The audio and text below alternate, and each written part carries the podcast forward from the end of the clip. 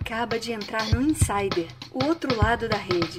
Apresentação: Nélio Xavier.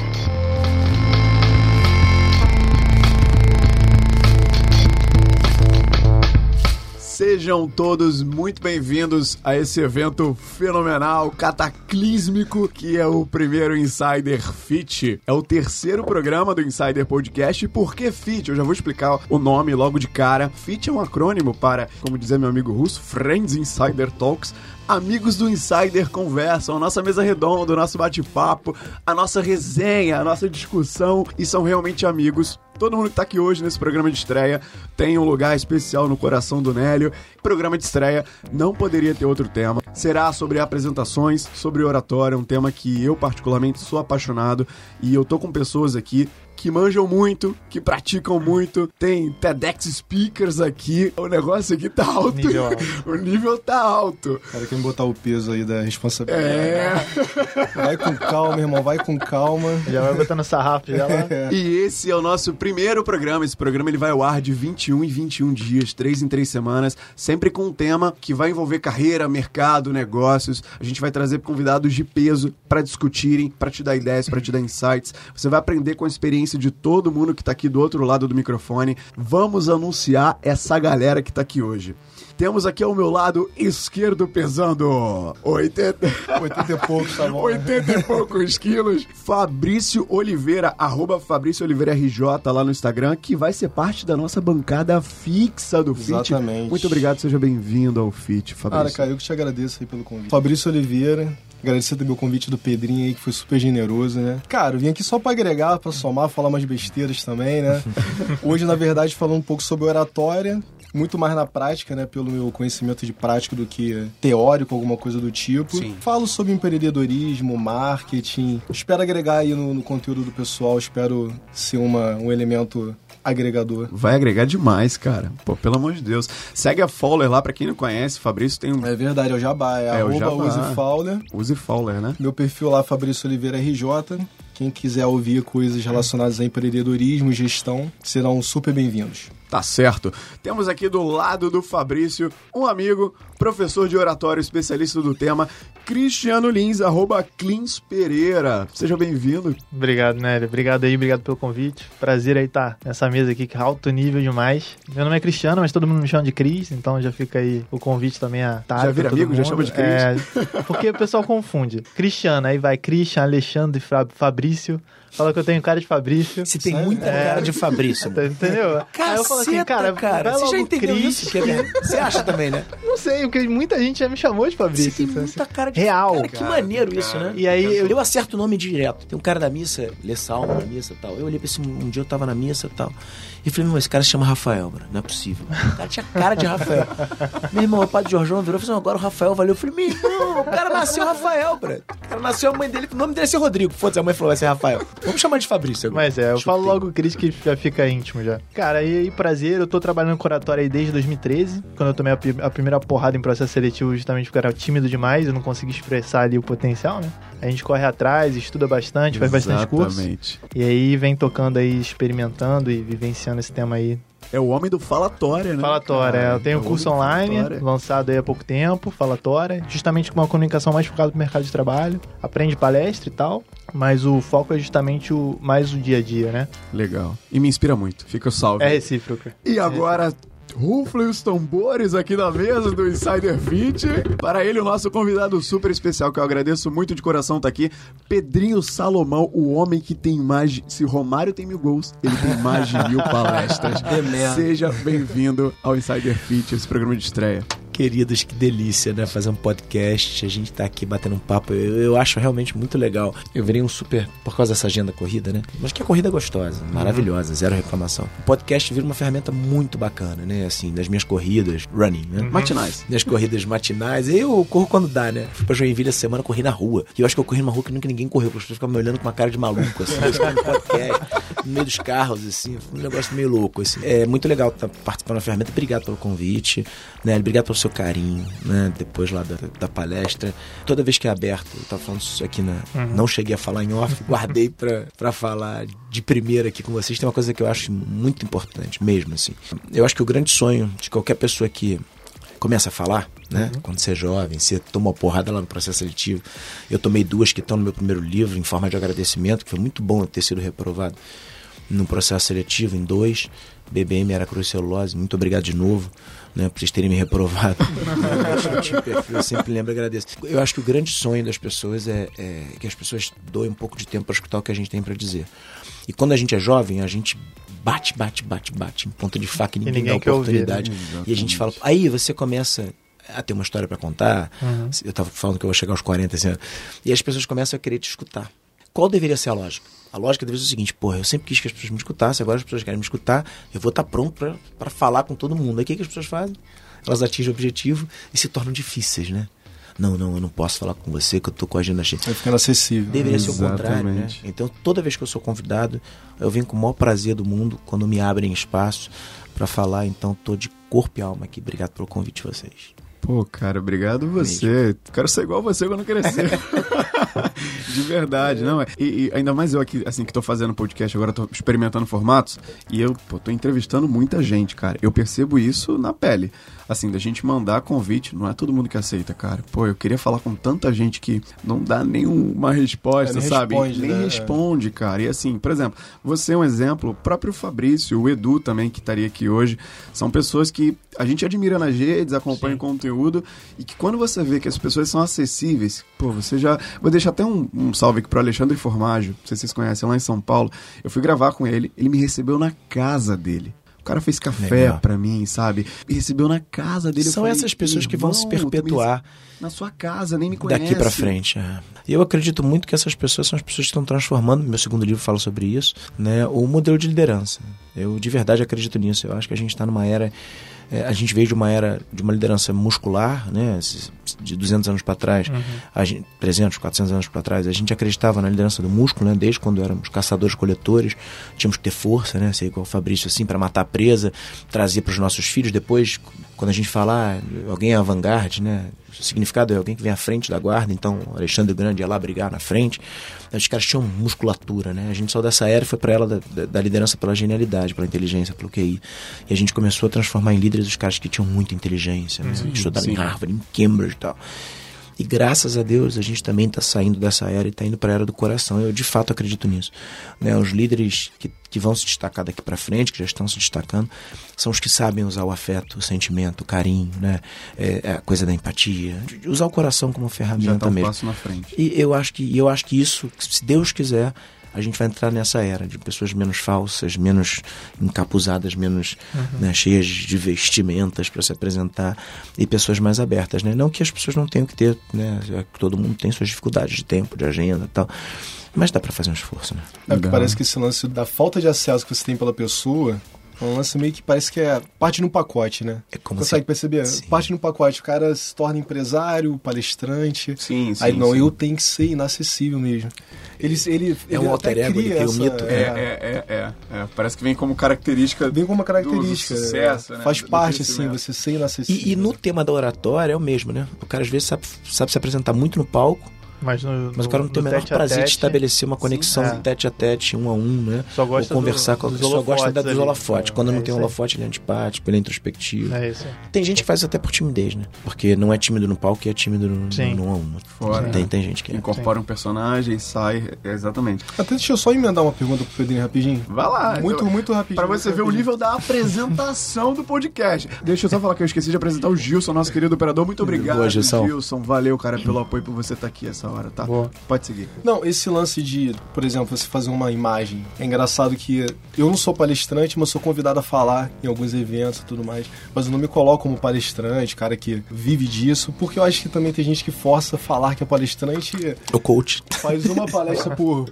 por mês e vamos lá, né? E o cara já fez um TED, hein? Imagina se não tivesse. Não, mas né, é, porque aí que tá, depois a gente Que vai falar um pouquinho. Mas o que acontece? Quando eu comecei a falar, eu tinha muito aquele negócio assim, pô, como é que eu vou ter que me portar a nível de vestimenta no palco? Vou botar um, uma camisa social, um Tem sapato. que ficar todo Mas você tava assim no engomadinho, seu né? TED, eu vi. Tava, Tava de não, camisa de tava malha. não, tava de malha. Tava de camisa é, de tava de malha, malha. né? E eu é engraçado que eu lembro, uma das primeiras vezes que eu lembro do Pedrinho, eu falei, cara, que esse cara tá fazendo palestra de sandália? É.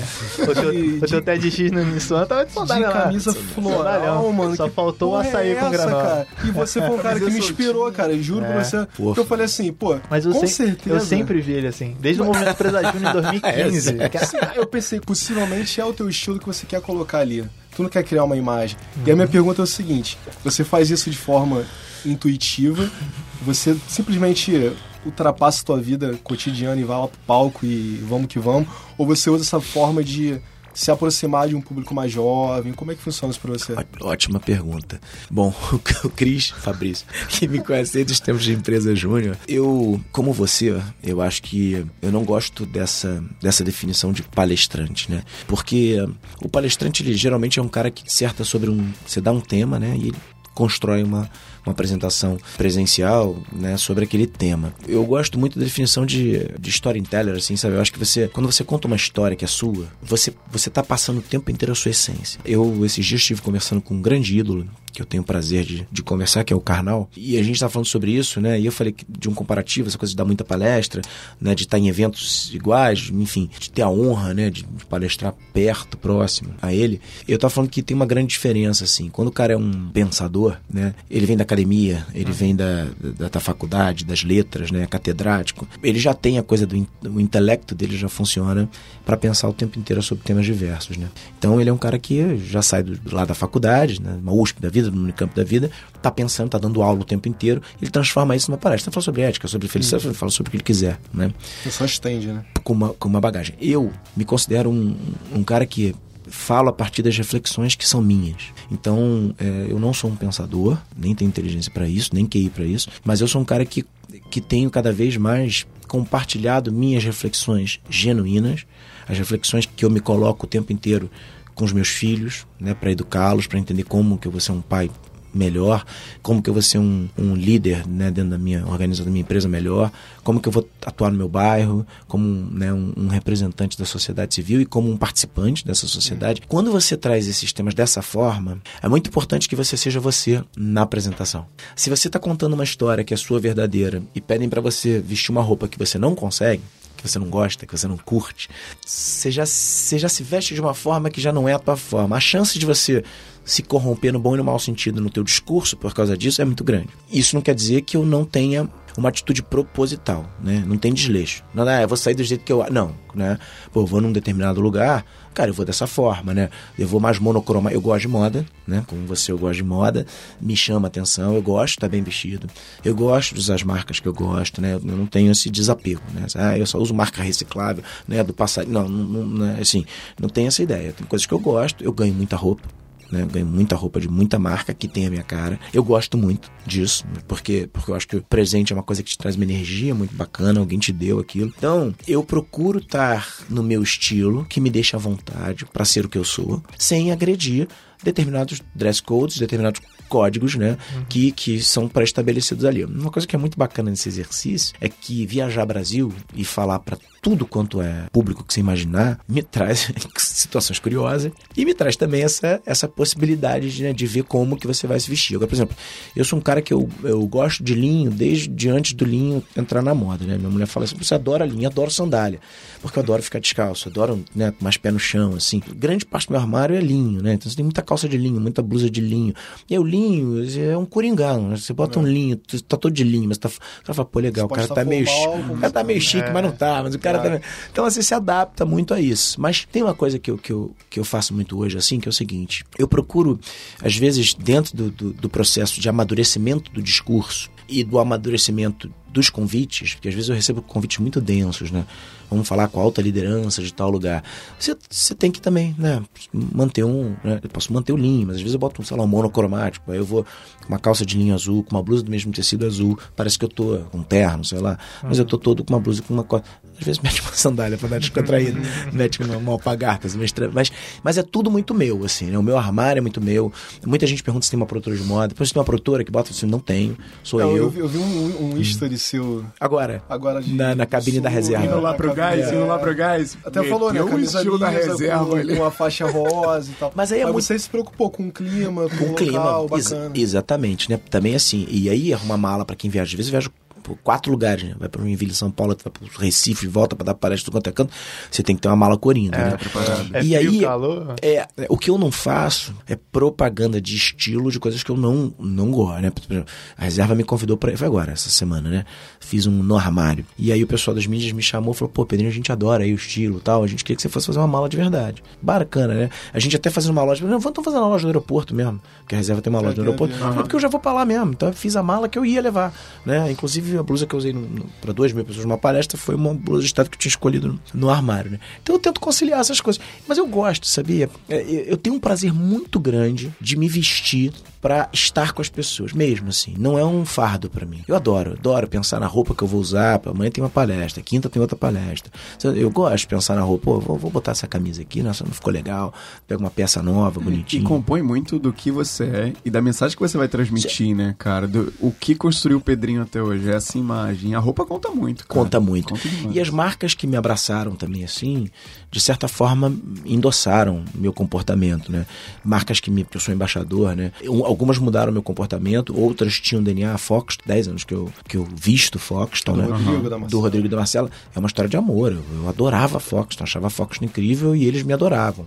E aí a gente fez uma parceria que até hoje eu amo, assim, eu uso porque eu gosto, né? Não é... Se a New Balance chegou pra mim, eu não era muito do tênis, né? Assim, mas aí chegou na corrida e tal, a New Balance tem um projeto incrível de comunicação e tal, e aí faz todo sentido, muito com os meus filhos, né? Eu com os meus filhos, com tudo. Então você vai receber a própria reserva, né?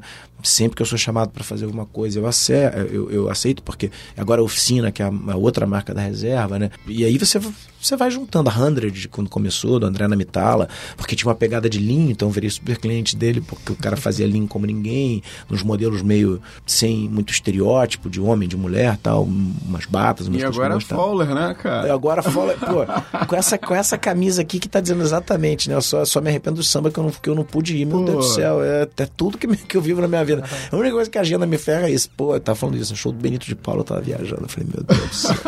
não podia perder o show do Benito. O ensaio do Jorge Aragão, eu vi, ele postou. Falei, esse ensaio, vim pra cá agora. Eu falei, pô, tô- eu tô aqui em Goiás, eu não posso ir. Essa foi só uma pergunta que ainda não tava nem no roteiro, né? Não, Só não, pra, não. Eu acho que o tema já foi meio que adiantado, tá? Será grandes apresentações, a gente vai analisar um pouco o oratório aqui, muito da experiência do Pedrinho, que ele carrega dessa toda essa trajetória de viagem apresentando, pra você tirar insight do que a gente vai trazer aqui. Só pra lembrar, o arroba do Pedrinho, a gente não falou, é arroba Pedrinho Salomão lá no Instagram, no LinkedIn também você consegue achar. E os links pra acessar os nossos perfis de todo mundo que tá aqui, vai estar aqui na descrição do episódio, tá no post, então é só você arrastar pra cima se tá ouvindo no Spotify, pro lado se você tá ouvindo no Apple Podcasts, pra conferir o trabalho de todo mundo aqui nas redes sociais e acompanhar esse podcast também visualmente. Um alô pra galera do Instagram do Pedrinho Salomão. A transmissão da gravação foi ao vivo, então fica atento que as próximas gravações também serão transmitidas no Instagram da galera. Fica ligado pra você poder acompanhar também e ver quem é que tá falando aqui por trás do microfone.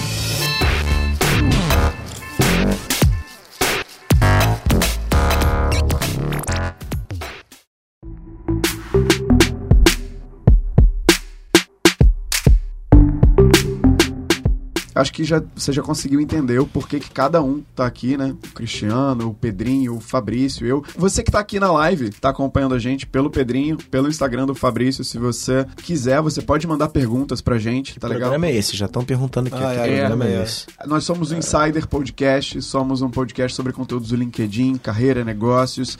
Entra lá no Spotify, você consegue nos achar. Pode mandar pergunta pro Pedrinho sobre apresentações, sobre oratória, pro Cristiano, pro Fabrício, pra mim, que se a pergunta for boa, né? A gente faz a pergunta aqui e joga lá na mesa. Legal. O Fabrício já abriu aqui com uma pergunta sobre ah, vestimenta, que roupa usar, como se comportar pra agregar a postura do palestrante no palco. Então, eu queria que você contasse pra gente, cara, numa versão um pouco mais curta, a tua história com a Rádio Bisa, né? Tu, tu é CEO da Rádio Bisa, tu criou e como você virou esse palestrante com mais de mil apresentações pelo país que eu anunciei aqui, o homem da, da felicidade dos negócios.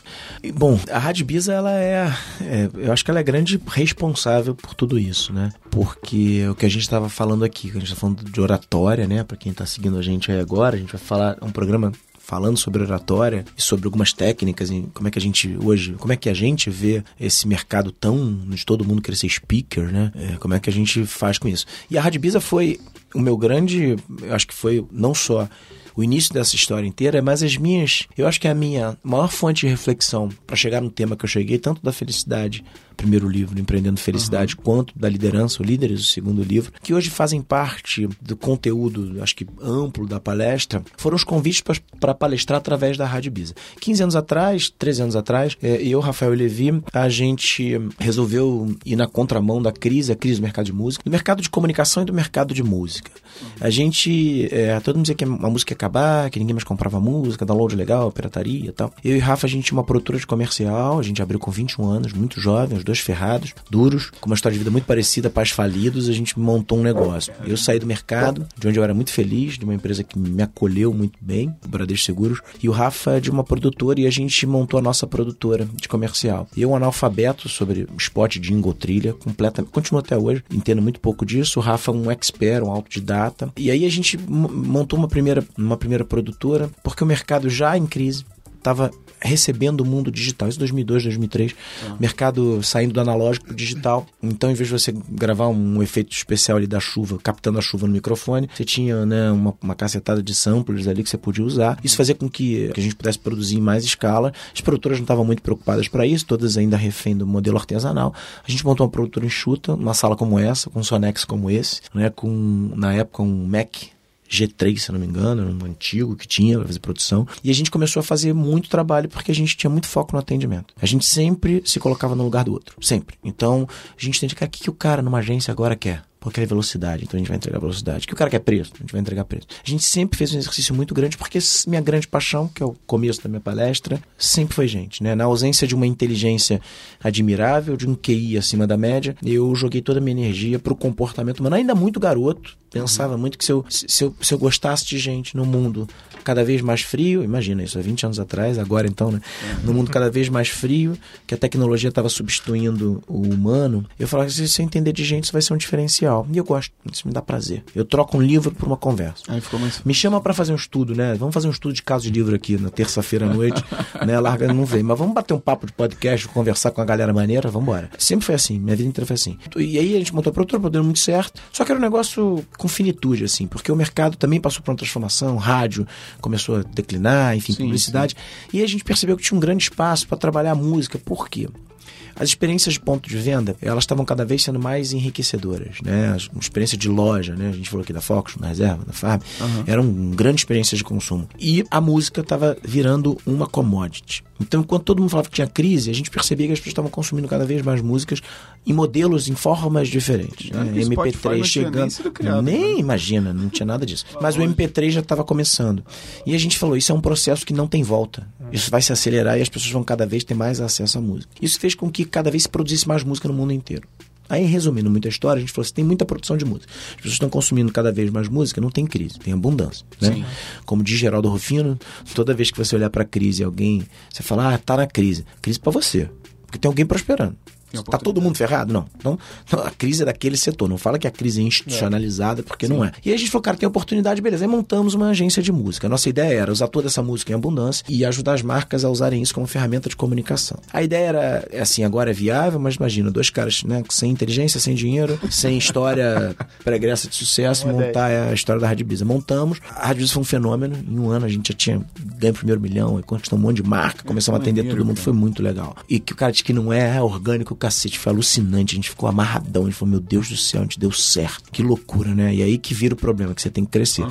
E aí eu comecei a ser chamado para falar de inovação. Ah, vocês foram inovadores, a primeira ideia do mundo de identidade musical, vocês criaram um negócio novo, mídia dando, pô, dando holofote pra gente, aí me chamavam pra falar de inovação. Toda vez que eu ia falar de inovação, eu falava de gente. Eu fui falar sobre um evento agora em Goiás, sobre inovação e legado.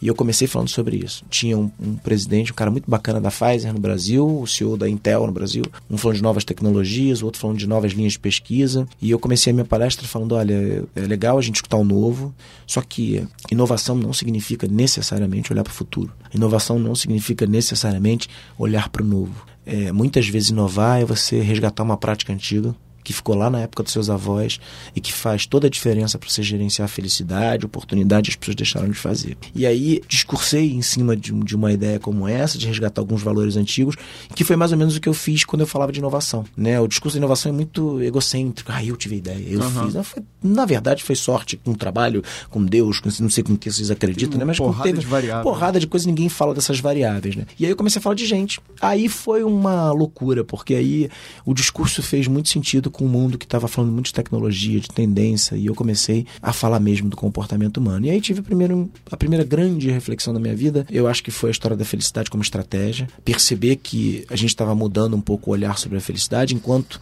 surfei uma onda de métricas e de lógicas de felicidade interna bruta, eu não falava nada disso, falava da felicidade como estratégia trazida pela geração de vocês, né? Uhum. Jovens que não, não querem mais, como nossos avós falavam, Só olhar a felicidade lá na frente, casa própria lá na frente, aposentadoria 35 anos, agora a gente não sabe quantos anos vai ter que trabalhar, mas quantos anos tinha que trabalhar, tá? 35 vezes né? 3. É, assim, mais 3, multiplica por 3, 26, já você vai trabalhar 82 anos. Mas aí, quando vocês trouxeram para o momento presente, né? A geração que começou a substituir essa demanda pela casa própria, pelo carro na garagem, né, por uma bicicleta ou por um Uber, né? e a maior empresa fluida, de né? transporte né? urbano do mundo não tem nenhum carro na sua propriedade. Daqui a pouco ninguém vai ter nem mais cozinha. Nem tem mais é, coisa comer, em casa. Exata, é, já, já tá um é. pouco assim. Né? Então essa realidade da felicidade trouxe esse tema uma felicidade como estratégia, momento presente. E aí catapultou as palestras que já eram uma rotina bem frequente para um negócio muito forte. Assim, a Rádio Bisa foi meu laboratório, foi onde eu experimentei tudo que eu, que eu falo sobre o olhar de liderança, não mais pelo poder, mas pelo coração, desassociada da hierarquia. Eu fui fazendo essas experiências na empresa, com jovens,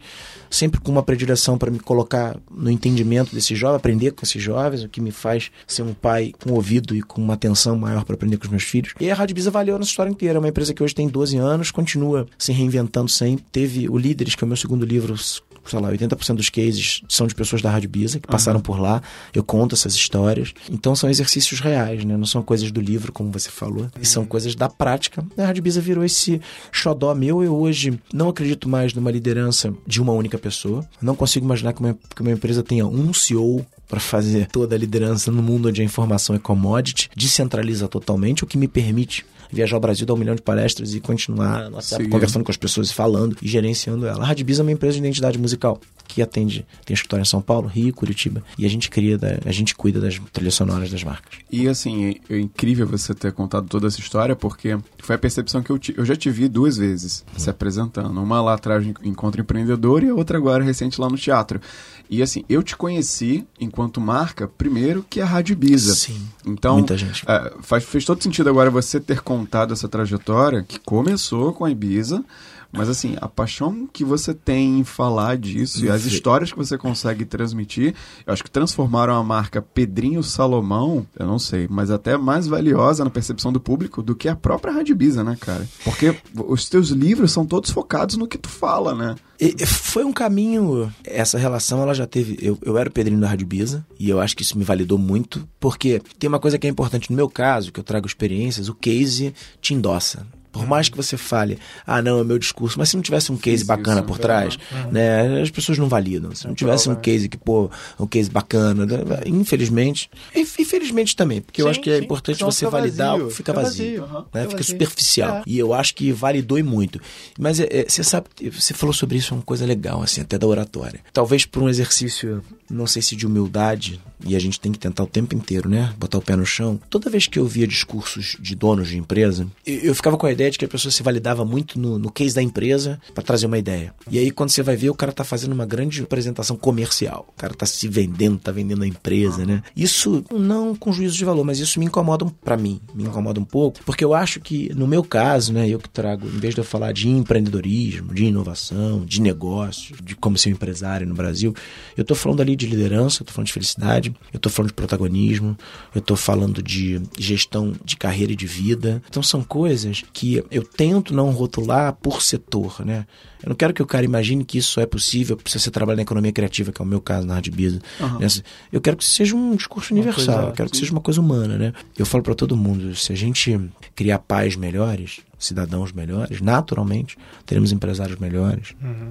funcionários melhores Nosso trabalho é uma reprodução fiel da nossa vida. Da mesma maneira que o cara que se apega ao cargo, que ele é CEO de uma empresa, ele acha que aquilo é a coisa mais importante da vida dele, quando ele vai na padaria, ele, ele se comporta como CEO.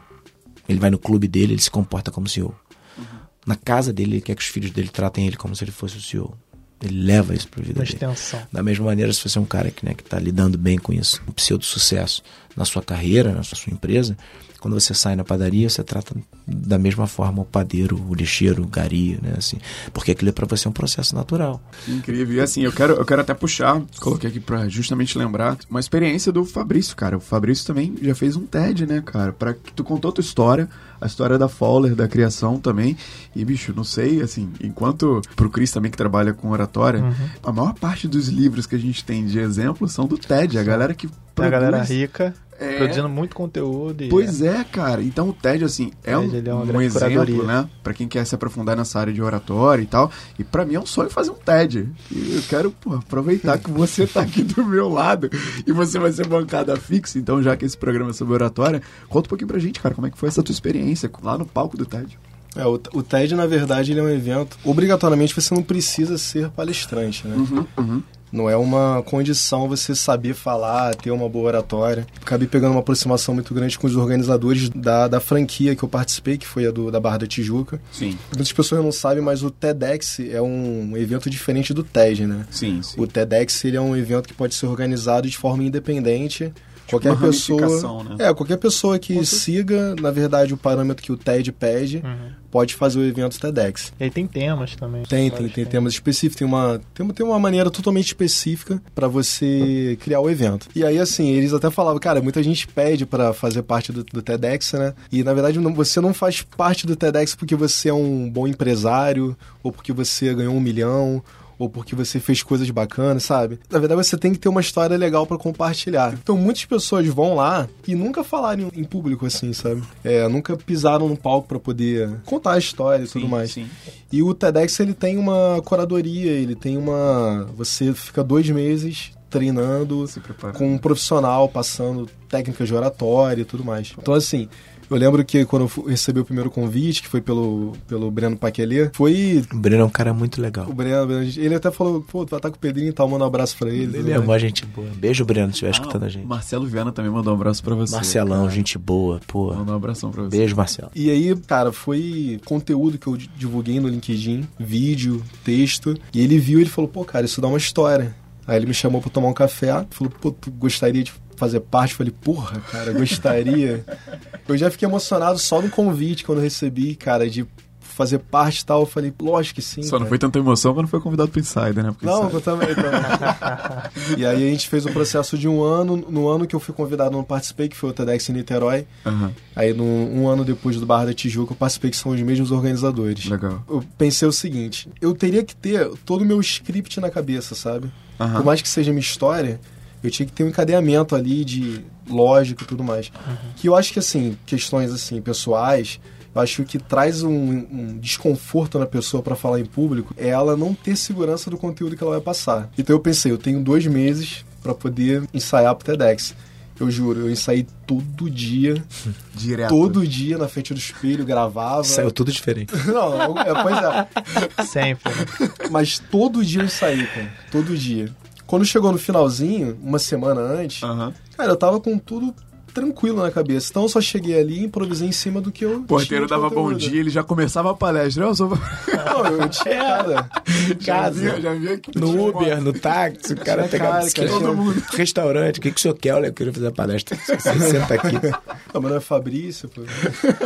Sim, eu tinha tudo muito tranquilo ali na minha cabeça? Aham. Então, assim, foi só chegar, contar com verdade, com, com emoção, passando que realmente. E por mais que seja uma história, a história da minha vida, Aham. você podia dar ali uma escorregada ali ou outra. Então eu já me preparei pra ter todo o script salvo, gravado na minha cabeça, pra não ter nenhum tipo de surpresa. Mas foi sensacional, né, cara? É, eu sempre, de moleque, né, eu via várias palestras do TEDx pra poder aprender inglês. Sim, sim. Pra absorver conhecimento, ficava pensando, caraca, cara, eu queria um dia estar ali. Aham. Mas eu não sabia como, onde, qual era a maneira. Que o Pedrinho falou, né, cara? Sei se é fé, acreditar em Deus. Eu sabia que eu, estaria ali em algum momento, entendeu? E rolou. Plantou. Rolou até Colheu. mais cedo do que eu imaginei, entendeu? E ia.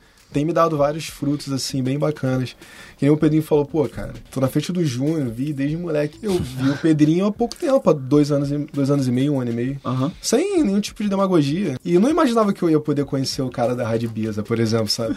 Que eu conheci ele primeiro como o Cara da Pedrinho da Rádio Red Bull. Legal ver o caminho inverso. É o caminho inverso. Prazer é meu, cara. E, é- e é- isso é bem bacana, cara, porque a vida vai te colocando, né? no- Nos caminhos certos, então. Vai mesmo, cara. Vai. Se você estiver aberto pra isso, vai, né? Vai. Sim, Se você não estiver aberto, você acha que você tá no caminho, mas aí você não tá. Aí você vai vendo você só se juntou com gente que pensa.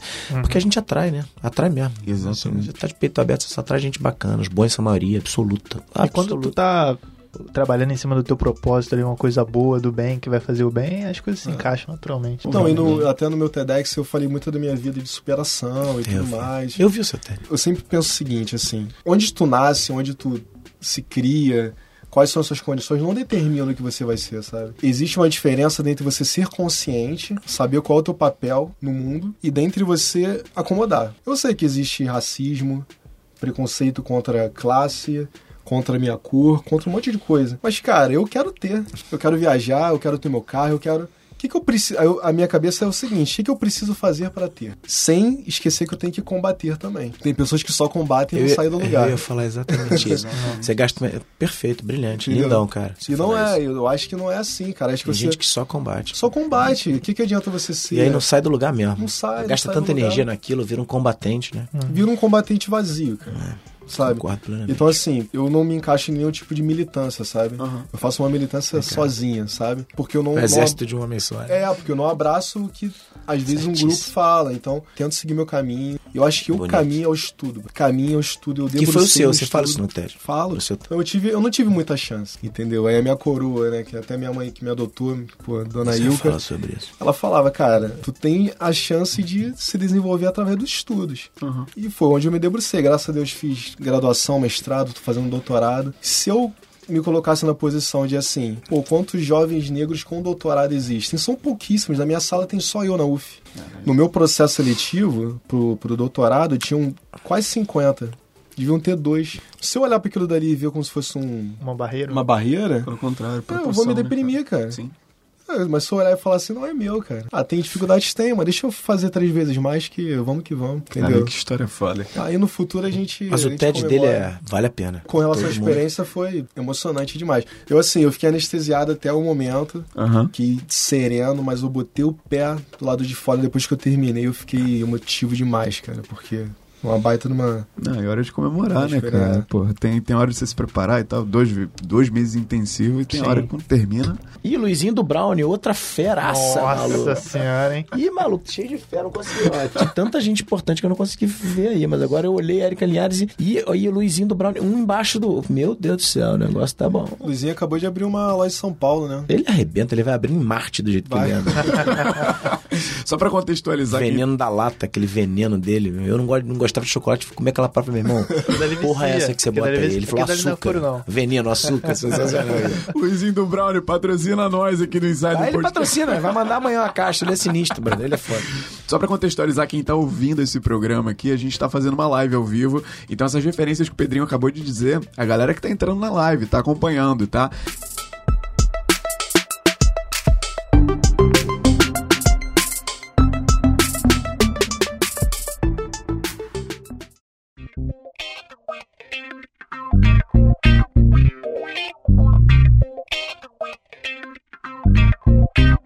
Essa história do Fabrício foi legal, complementou demais, cara. Incrível a história do Ted, todo o contexto que o Pedrinho já deu da primeira resposta. E agora eu queria saber, cara, já como aí o Cris também, o Fabrício podem complementar, como você já fez muita, você faz muita apresentação, tá acostumado, viaja sempre. Eu queria saber se você tem algum tipo de, de rotina, de preparação. Sei lá, você deve ter alguma mania, cara, antes de uma palestra.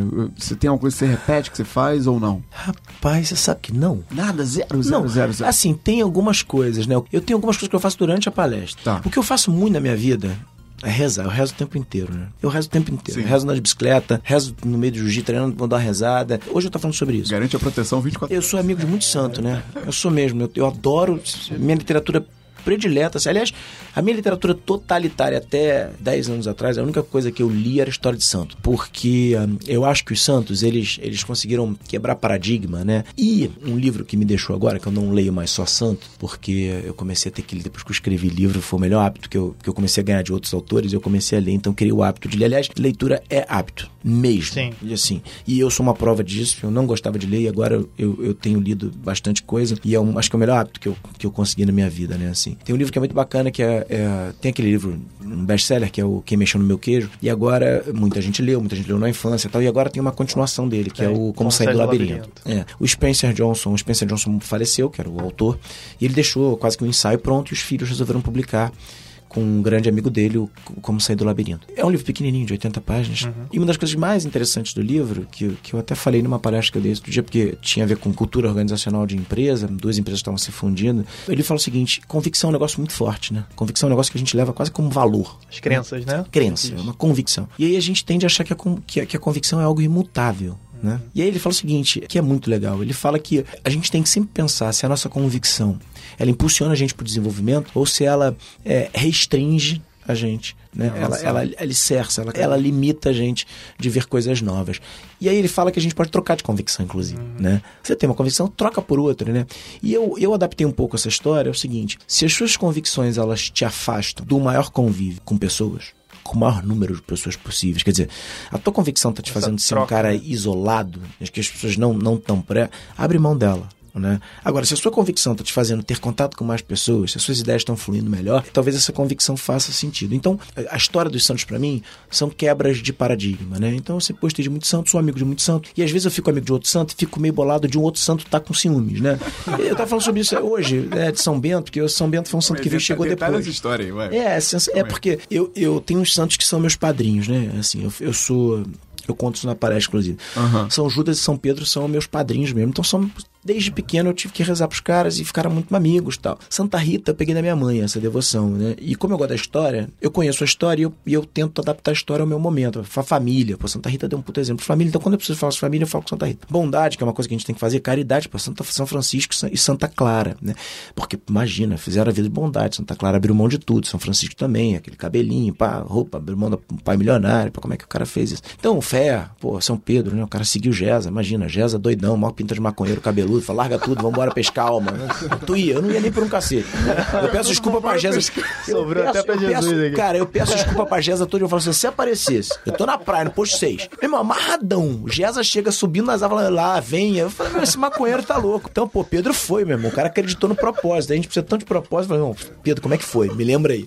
Né? Então eu me, eu me seguro. Aí São Bento chegou agora, porque eu fui escolher o nome do meu filho. Falei, Bento, aí adorei Bento de Bento, de Benzido, né, de Benção.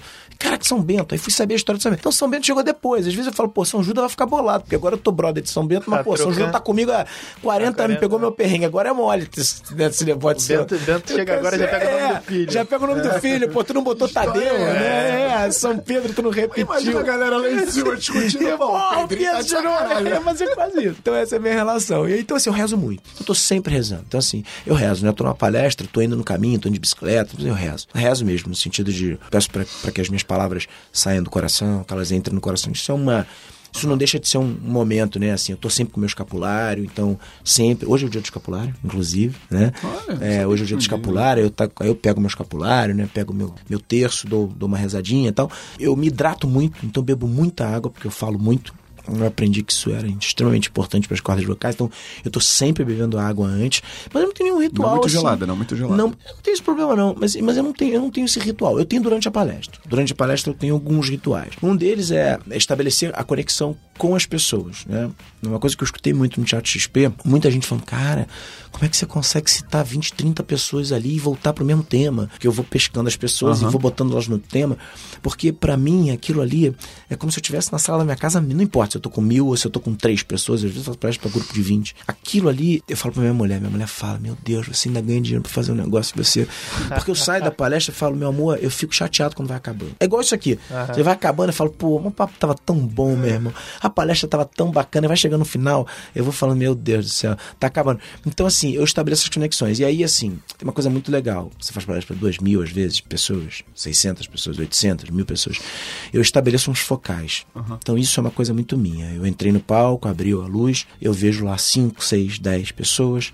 Essas pessoas me conectam e eu passo a palestra inteira indo e voltando para essas pessoas. Elas são um termômetro das sensações, né? Tem gente que se conecta imediatamente com você. Você tá falando, o cara, tá, o cara já abre o sorriso, ele E, mano, termina sinal, bem. Sinal positivo. E né? ele é uma energia. Tem caras que estão mais, tem caras que estão mais retraídos. Vira um enigma, né? Você fala, pô, meu irmão, peraí, esse cara tá gostando, não tá.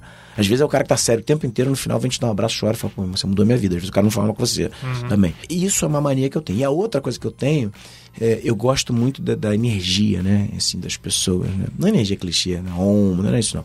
Mas é energia. Então, caminhar pelas pessoas e segurar na mão de um, tocar no outro, é um negócio que eu, que eu, eu gosto. Eu gosto de me conectar, eu gosto de sentar. Às vezes eu sento no chão durante a palestra, eu vou atrás, vejo o palco de trás. Eu saio do automático o tempo inteiro.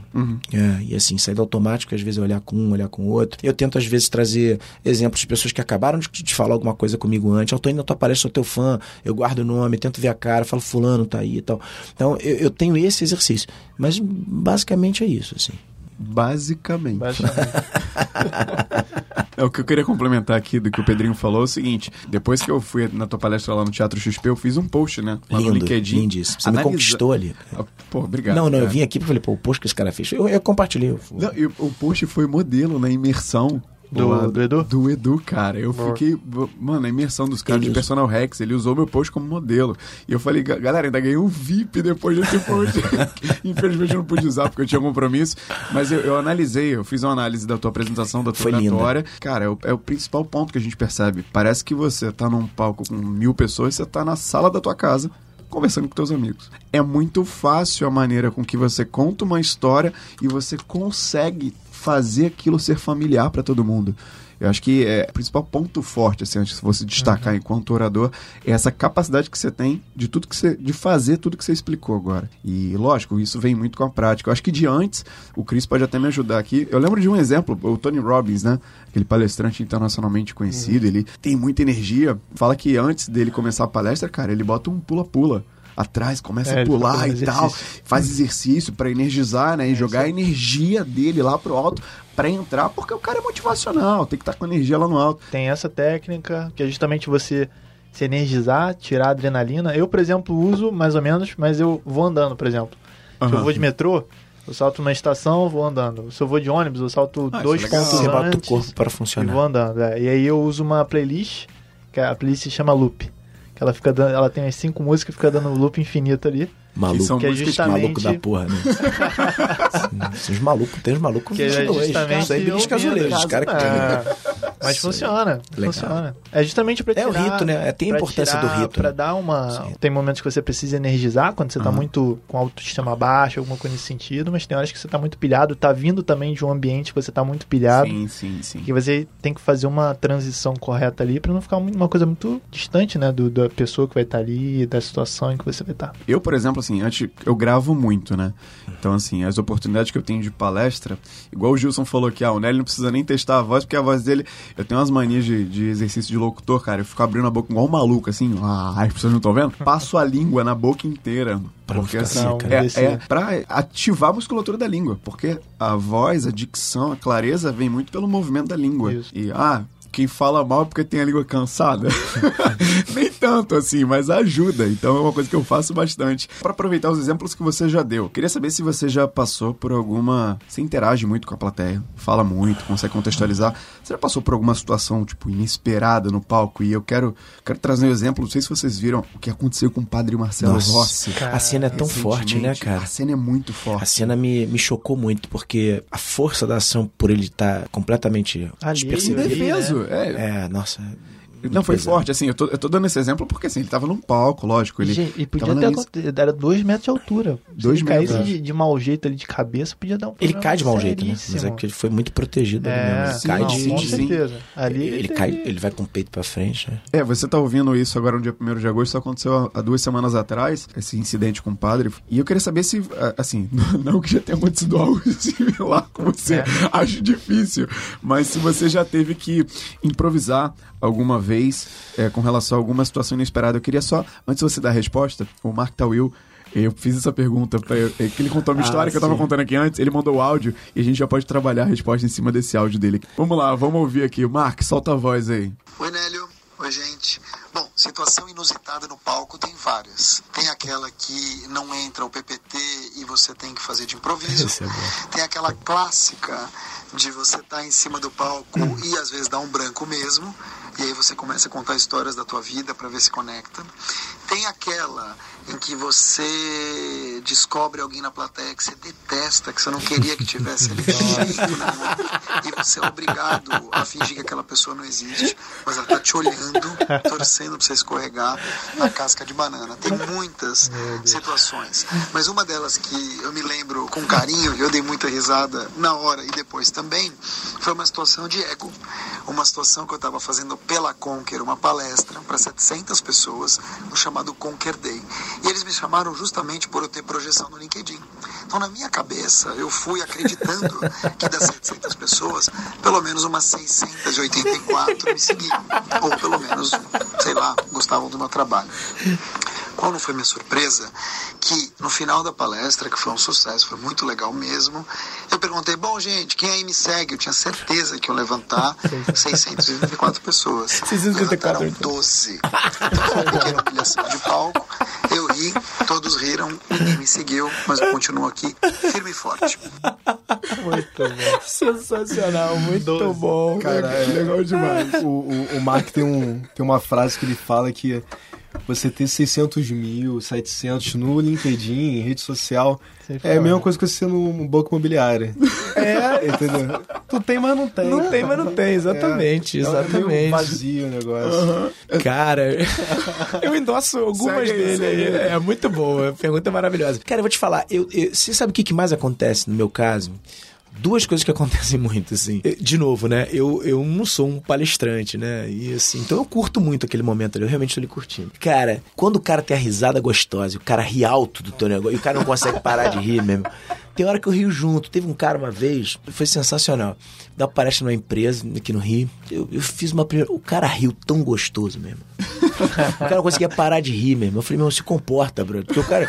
Aí eu comecei a rir mais, eu e o cara, e todo mundo começou a rir, assim. É um negócio muito bacana e acontece muito com emoção também. Aí pega mais, né, quando eu conto, às vezes, a história do meu pai, ou quando eu conto alguma coisa do meu filho, né? É, e eu vejo as pessoas chorando profundamente. Minha namorada chorou de É, quando tu começou a contar a história do teu pai. Cara, e aí assim, aí tem uma coisa de você ter que, naquele processo assim, né? Você ter que entender quanto aquilo é uma dor, porque, porque às vezes a pessoa tá chorando porque ela tá praticando empatia. E teve uma vez, que essa vez foi talvez a, mais marcante de todas, no meio da história do meu pai, era uma palestra que eu tava dando em São Paulo, uma menina levantou e saiu. É, eu tava contando sobre a doença do meu pai, do câncer e tal. A menina levantou e saiu. Aquilo pra mim, eu não sabia se ela tinha sido machucada pela minha história, né? Porque por mais que você você acha que 99% das vezes as pessoas vão se sentir acolhida porque você passou por aquilo, muitas vezes é um trauma, um tabu. A pessoa lembra de alguma coisa que ela não estava querendo lembrar, não, estava afim de, de. E aí ela saiu. E eu lembro que eu continuei a palestra e logo depois da história do meu pai eu mostrei um vídeo. Eu antecipei dois slides eu sabia que o vídeo vinha logo depois. Quando eu botei o vídeo, eu fui lá fora para ver a menina. Era um, a gente tava dando, a palestra era num cinema e aí eu sabia que o tempo tinha de vídeo, eu saí correndo para ver. Quando eu cheguei, a menina tava lá fora e tinha uma outra pessoa com ela, uma menina com ela, tal, e ela tava se debulhando em lágrimas. E eu falei, pô, vou, né? Eu fui falar com ela. Eu falei, ah, desculpa, você, é, ela falou, sua palestra acabou. Eu falei assim, não, não, tá passando um vídeo, só vim te pedir desculpa. Eu vi que você tinha saído chorando, tal, não sei o quê.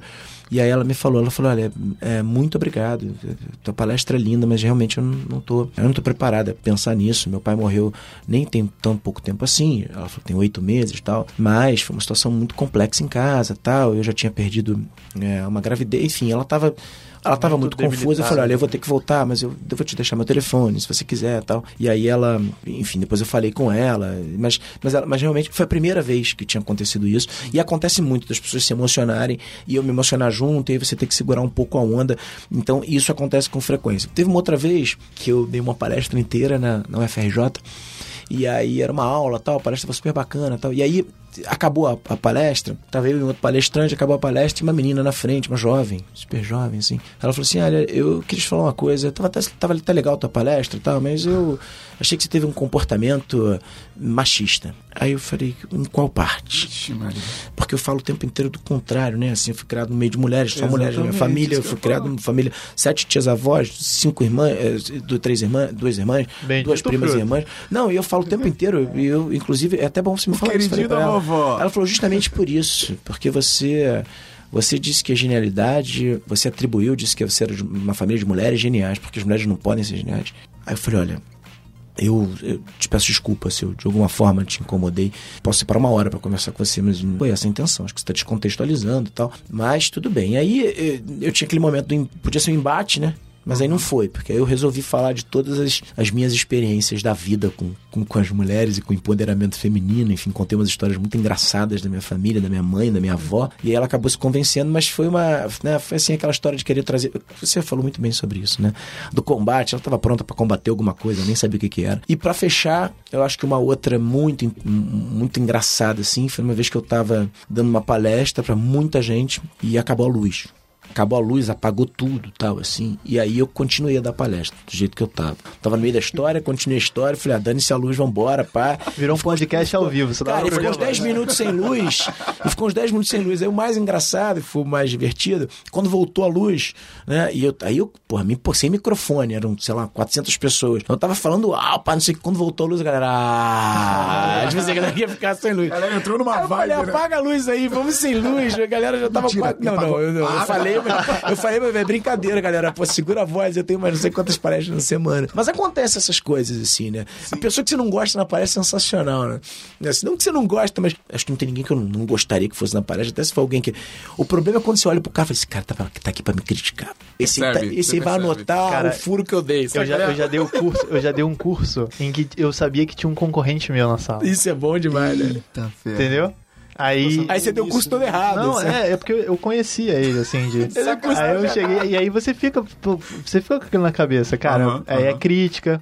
Ou então até mesmo o quanto que você abre o conteúdo. Do teu e tal. conteúdo. É, passa esses filmezinhos Sim, todo na sim, cabeça. sim, e tu tem que lidar ali no momento ali de. Aí O que que tu fez? Tu seguiu? Não, segui o baile, É. dei, eu dei. E aí era um workshop, né? E eu busco sempre ter muita, muita dinâmica, assim, de troca. E aí eu puxava, eu falei assim, bom, já que, já que ele tá aqui, o cara sabe também, tem experiência, puxa Bora o cara. puxar. Não, pô, joga, joga pra fora. aí. Jogou a resposta pra ele. Mas foi bom, foi muito, foi muito produtivo. Mas isso tudo passa na cabeça. E aí a Ah, forma de demais. lidar é que Pô, demais, cara. Assim, determina. o exemplo que o Pedro deu aqui, cara, se tu não tiver a sagacidade que o cara tem aqui, É. até tanto na parte da emoção, o exemplo que ele deu quando, quando faltou a luz, cara, o improviso não tem que ser regra, né? Você Não, tem que estar é. preparado de todas as formas. Pô, o Pedrinho, ele domina a história porque o cara faz palestra o tempo todo. Então, assim. É uma coisa muito pessoal dele é, também, né? é, Então, eu, eu imagino É, que seja, dos- dos seja muito fluido contar É. o que você conta pra você e É, emocionar as pessoas É, sempre. Eu me porque emociono junto. é. você se emociona junto, você tem empatia. Agora, assim, no momento que falta luz, desligou o microfone, cara, você tem que estar preparado pra isso. Sim. E você tem que saber pelo menos o, o mínimo de reação. Igual o Mark falou aqui, não adianta ele você parar, ficar aquela cara de que. Ih, não sei o que tá acontecendo. Mano, não, é nessa hora que as pessoas veem É a hora que você- você tá preparado. Quando tem um improviso que você consegue fazer uma piada, é, usar a falta de energia pra falar mais alto e aproximar as pessoas, é nessa hora que a galera olha pra você e fala, pô, o cara tá no palco, mas ele tá preparado pra estar aqui no palco. Então, o que ele tá falando, pô, isso endossa, né? Sim. Isso dá mais. Você tem Ele que usar- falaria de qualquer forma, né? Com qualquer Exatamente. estrutura. Isso te dá uma força, te dá uma convicção pra você seguir adiante, né? Tem, tem uma outra história que eu lembrei aqui. Eu fui fazer uma palestra para um, pra um evento incrível de ensino, Hub 2018, um, pra um projeto enorme, Museu da Manhã. E aí eu fui de bicicleta. E eu tava de calça branca, calça de linho branco, camisa de linho branco estampada vermelha. E aí quando eu cheguei, tava um, eu fui super bem recebido pela galera da organização. Um, um- meio que um frenesi assim dos organizadores, eram jovens, e tal. Todos queriam tirar foto. O Pedrinho chegou, pá. E a gente apostou que você vinha de bicicleta, que não sei o quê. E é muito E o legal. Pedrinho veio de bike pra cá hoje, tá, gente? Tô ferrado se estiver chovendo, não sei se tá. É, mas aí, pô, aí eu cheguei e tinha dado uma chuvidazinha. Eu tava todo de branco. Eu geralmente levo uma camisa e uma calça na bolsa, porque eu sei que pode acontecer algum imprevisto. Não tinha levado. E era uma palestra, imagina, pessoal do ensino discu- discutindo o ensino. Era um negócio lindíssimo que o, o Edify tinha patrocinado tal, o Grupo Eleva. Tinha gente de tudo quanto é colégio do Brasil inteiro. E era palestra no, no Museu da Manhã. Quando eu cheguei, as meninas falaram, ah, que, que. Aí uma menina veio tirar foto comigo e falou, ai, adoro suas roupas, adoro o estilo que você se veste. Eu sabia, todo mundo de terno e gravata, sabia que você ia vir assim. Aí eu falei, ah, obrigado e tal, não sei o que. Eu falei, é, gosto muito do linho, eu falei pra ela. Aí ela olhou pra mim assim, Aí ela fez assim com o olho. Ela falou assim: esses pontos marrons na tua camisa, eles são da, da camisa? Cara, eu tava cheio de lama. Mas eu não tava com. Mas não era. Atrás. Eu, eu tenho que tirar foto disso pra mostrar. Na frente, cara. Como que veio na frente? A camisa era umas estampas vermelhas, bonitas, umas flores. Cara, umas bolas marrom. Não, é alto relevo. Aí eu, assim. aí eu falei pra menina, eu falei, eu falei, não. Isso foi a lama da bicicleta. Ela, meu Deus do céu. Eu falei, você consegue água quente? Aí ela falou assim, falei, vamos fazer um teste? Aí, eu, aí cheguei, tinha um camarim no Museu da Manhã. Desejo, eu falei, eu desejo água quente. Esse puta água quente não tem. Eu falei, pega da cafeteira, você bota a, ca- a café assim, a cápsula, vamos fazer um teste. Pô, peguei a água quente, não saía, cara. Até hoje, essa blusa Tá tá manchada.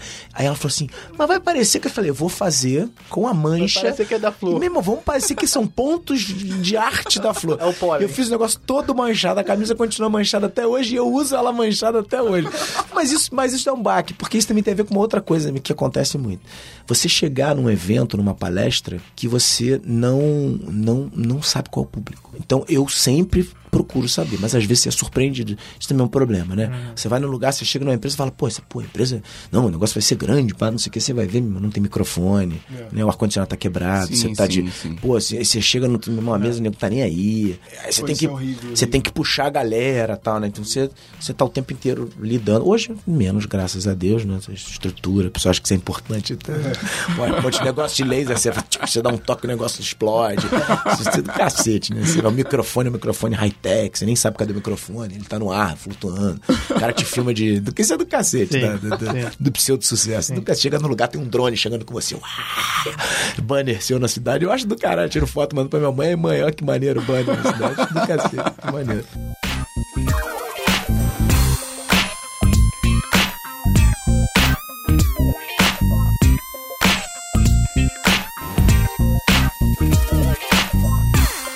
Queria dar só uma pergunta que ele. Rapidinho, só que o Pedrinho falou sobre a menina, né, que acabou interpretando errado, a Sim. questão do machismo e tudo mais. A gente vive num mundo hoje em dia que é, é complicado você dar opinião Muito. sobre as coisas e tal, né? Tanto em rede social quanto em palestra também, às vezes, né? E você tem uma abordagem muito humanitária, uma, uma maneira de ver a gestão não de uma forma mecanicista, né? Muito relacionado com pessoas e tudo mais. Eu acredito que seja muito fácil chamar de comunista, pelo tipo de discurso que você tem. Pô, esse cara é.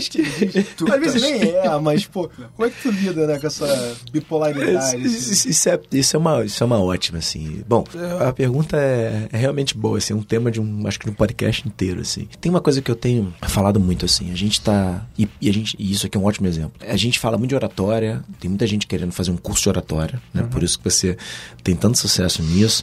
É, as pessoas querem entender como é que você faz para falar. Isso é um soft, não mais soft, power skills. Os alunos de hoje, os alunos de 10, 12 anos, têm aula de oratória nas escolas. É, eu fui dar uma palestra num curso de inglês, na cultura inglesa, e eu fiquei muito encantado com a metodologia do Cultura Spot, que é um modelo que eles estão reinventando. E, e uma das, das formas principais de ensinar inglês é através da oratória, ensinar os caras a fazerem apresentações de temas. Então, cara, é muito legal. E, e aí, assim, eu acho lindo a gente aprender a falar. Só que eu acho que a gente tem que fazer um curso antes, que é o curso da escutatória. A gente desaprendeu a escutar. É, A gente fica bom no que a gente pratica, né? Eu tenho falado isso até em palestras, né? Quando você pratica raiva, você vira um especialista em raiva. Você sente raiva até de coisas que você... Porque os fisiologistas defendem que todos nós, se treinarmos durante um ano, a gente consegue correr uma maratona. Né? Quem corre, corre sabe, você corre um quilômetro, fica fácil. Dois quilômetros, então, você corre dez quilômetros. Se você parar dois meses por causa de uma lesão, fica difícil você voltar a correr 10 km, você precisa praticar. A gente de fato fica bom no que a gente pratica. E quando a gente pratica raiva, o mau humor, A gente fica um especialista nessa porra. A gente, a gente tem raiva até de coisa que a gente não tem que ter. Se você é aquele cara que problematiza tudo pessimista, você vai querer problemas até que não são seus. Você vai criar, porque você fica bom nisso. Então, eu acho que a gente precisa ensinar da mesma maneira que a gente aprendeu a mexer nos nossos iPhones, Samsungs, nos nossos computadores, sem nenhum tutorial, foi com a prática, né? E a gente praticou, a gente precisa praticar a escutatória. E a gente está desaprendendo a escutar. Conversa é uma relação, você tem que ter o mesmo entusiasmo na fala e na escuta para conversar, A né? escutativa, né? a escutativa. Se você não tiver o mesmo entusiasmo, tem alguma coisa errada. E aí a gente desaprendeu a escutar. E eu acho que nós, que estamos aqui emitindo opiniões, né? E às vezes de forma relevante, através de uma mídia, de uma mídia social, de uma rede social ou de uma palestra, a gente precisa fazer com que as pessoas recuperem o prazer de escutar. E aí, quando você vai, às vezes, se privar, porque você não quer ter problema de emitir uma opinião, porque você não sabe como aquilo vai ser aceito, eu acho que vale fazer um exercício, se de repente não vale a pena, você fala com todo carinho, com todo jeitinho do mundo, de algumas coisas que você vê que está acontecendo, né? O teu discurso é lindo, eu vi teu, teu TED, eu fiquei muito impressionado com isso, eu achei muito bonito, muito verdadeiro. E tem uma coisa, eu escutei um negócio da Martinalha uma vez, que ela falou assim, olha, perguntar para ela sobre preconceito. Foi no segundo caderno do Globo. Como é que foi sofrer preconceito, né, por ser é, homossexual e negra? Ela falou assim, eu nunca senti essa porra. Porque eu nunca dei atenção para isso. Para mim, não sofri nada.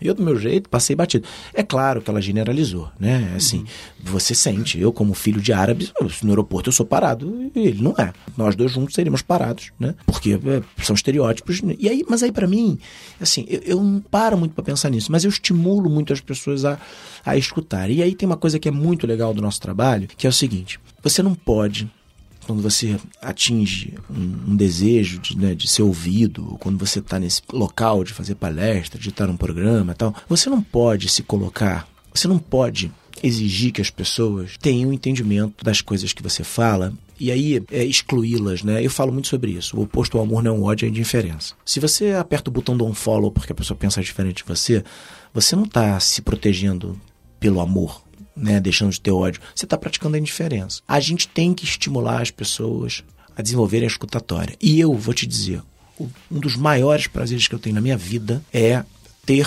conseguido falar com pessoas que até então, uma grande parte, eu digo principalmente dos jovens da geração Y e por isso que eu fiz o livro, através da, da forma como eu tento falar com eles. Então, a gente recebe também muitos conceitos encapsulados de que as coisas vão ser difíceis, né?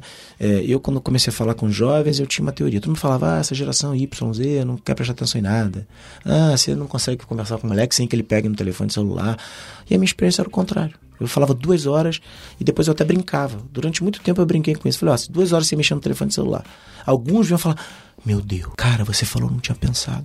Eu fiquei duas horas sem mexer no telefone celular. E aí, assim, às vezes você tem que inverter a pergunta. Será que os jovens não querem prestar atenção? Ou ninguém está falando nada que gere neles a vontade de prestar atenção? E aí eu vou, assim? vou interromper rapidinho, porque eu fui testemunha, eu participei na época do Movimento Presa Júnior, participei de eventos, fui do Conselho da Rio Júnior, então você era chamado para conversar, e realmente era uma conversa ali numa, no auditório, mas era uma coisa muito informal. E era muito justamente nesse sentido. Você era o cara que, tipo assim, quando a gente entrava no auditório, numa sala, ia sair com tela azul, com certeza. Independente do tema. Então, é, se for gestão de pessoas, se for inovação, se for liderança, qualquer coisa, tu sai dali. Aquele emojizinho da cabeça Tela azul é muito bom. Cara, tu sai dali pior do que ter fumado alguma coisa, entendeu? A mente explode e realmente. Que mas é justamente isso, isso bate justamente com, com que o ponto que você falou, que é a relevância, o, o como que você agrega, e se você de fato estiver agregando uma coisa muito boa, pode faltar a luz, pode acabar o PPT, pode estar o inimigo na frente ali, que a coisa anda e A realmente vai tá ter garantida, atenção. E, Isso. e briga- é muito legal escutar isso. Então, testemunha. eu, fico, eu fico realmente muito feliz. embaixo aí. De três é muito anos legal. atrás. É, eu, eu só acho que a gente tem que. A gente precisa estabelecer esse diálogo, sabe? Assim, a gente falou um pouco sobre isso aqui antes, né? Na, na coxinha aqui nos bastidores. E Nós que estamos tendo exposição, a gente precisa ter cada vez mais vontade de se expor para coisas bacanas. Eu acho que a gente precisa. A gente está num momento. Poucas pessoas estão observando, mas a gente está reconstruindo. É um rebuilding do mundo.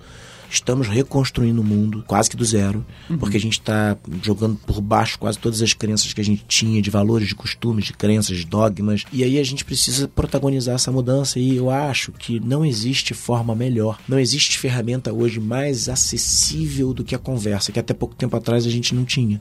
A gente não tinha tanta possibilidade do diálogo, né? Eram monólogos. O professor entrava na sala de aula, o padre rezava a missa, todo mundo estava de costas.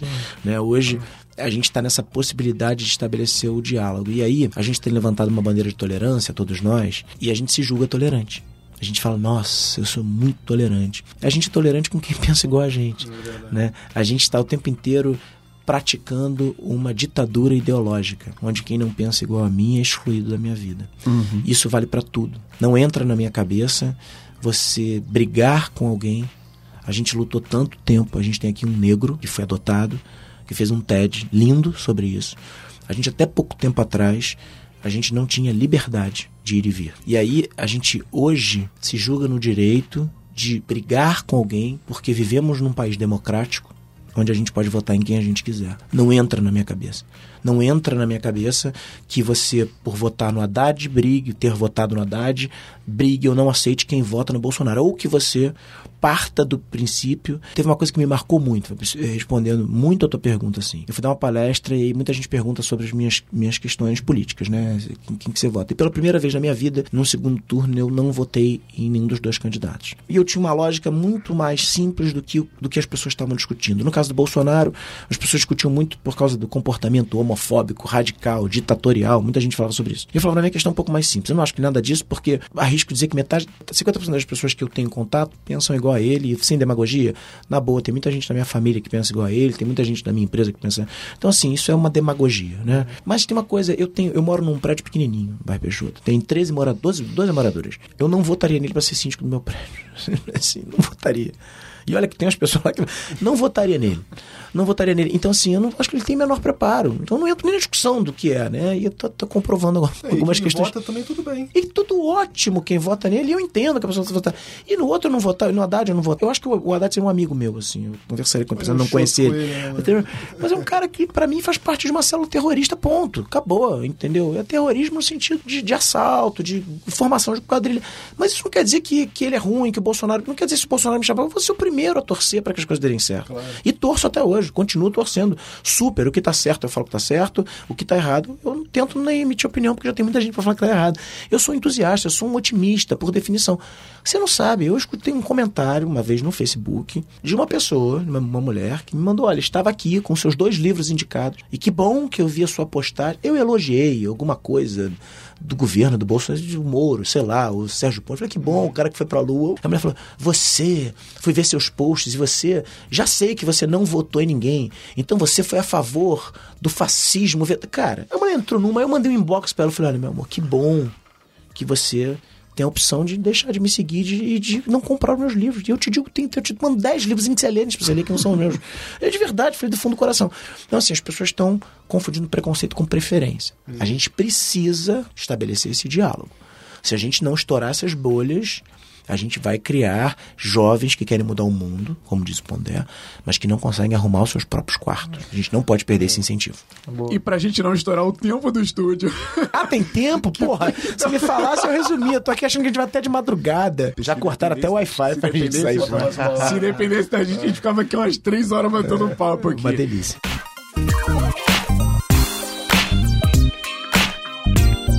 Eu quero agradecer a Faixas Faculdades Hélio Alonso pela parceria. A gente tá aqui no estúdio da Faixa em Botafogo gravando esse podcast. Fazer um bate-bola rápido. O final do primeiro episódio do Insider Fit. Pedrinho, eu vou te falar três palavras e você me define com até três palavras o que eu vou te falar aqui, tá legal? Tá. É, é um ensaio, a gente tá testando Tá. esse formato. Legal. Sucesso. Família, vida e legado. Felicidade. Família, vida e, hum, e fé. É, E opinião. podcast. Democrático, leve. Você não precisa do vídeo pra ver, né? Assim, deve ser leve. E moderno. Moderno. Eu Acho que é um- uma forma moderna de, de falar. Legal. Nós não somos a Gabi, mas temos o de frente aqui, o bate-bola rápido. Legal, gente. Eu quero agradecer a todo mundo que tá ouvindo até agora esse episódio. Obrigado por você ter acompanhado e ter aprendido também. Tá aqui com a gente nessa mesa, porque você tá aqui com a gente nessa mesa. Obrigado, Fabrício, por estar presente aqui. Sigam Use Fowler, Fabrício Oliveira lá no Obrigado. Instagram. Obrigado, Cristiano Lins, por estar aqui. Prazer meu, Valeu, cara. parça. Obrigado, Obrigado, cara. Sigam Cristiano Lins, Instagram, LinkedIn, Muito Falatória. E obrigado, Pedrinho Salomão, cara, por estar Prazer, presente aqui. Rádio Ibiza, sigam o Pedrinho Salomão, Instagram, LinkedIn. Onde ele for dar palestra, se você puder ir, Vão. vá na palestra do cara. Se Já- faltar luz, fica. se falta, Vai ser divertido. Vai ser bom. se falta luz, fica. Obrigado, Pedrinho. Quer deixar algum recado final? Queria só agradecer, desejar todo o sucesso e realizações pra vocês. Quero voltar nesse podcast. Opa, que Tá? beleza, hein? Tô super feliz mesmo. Foi muito legal, foi um papo delicioso. Legal. No próximo a gente começa às Mesa 5 da tarde, né? Fabrício? É, dá tempo. Duas e Que aí a meia. gente segura o Gilson ali umas 4 horas de, de papo. Só pra lembrar que o próximo feat, o 02, vai acontecer no dia 22 de agosto, tá certo? Já Na que- próxima quinta-feira, dia 8 de, de agosto, a gente vai ter a estreia do Insider 4.0 by Faixa, que vai ser um programa em parceria com a Faixa. A gente vai trazer assuntos aqui sobre esse mundo dos negócios 4.0, vai receber professores, especialistas do mercado, vai ser um bate-papo com foco em educação aqui na faixa também. E eu quero lembrar vocês que se você gosta do podcast, gente, avalia, pode avaliar, dá as cinco estrelas, printa a tela se você gostou, compartilha no Instagram, no LinkedIn, marca que a gente interage com você. Obrigado por todos, até o próximo, gente. Tchau. Valeu. Super prazer. Valeu, galera. Cara, desculpa, Gilson, foi mal, cara. Gilson se fudeu, meu irmão. Quando chamar, ele vai falar, tô doente, não pode não.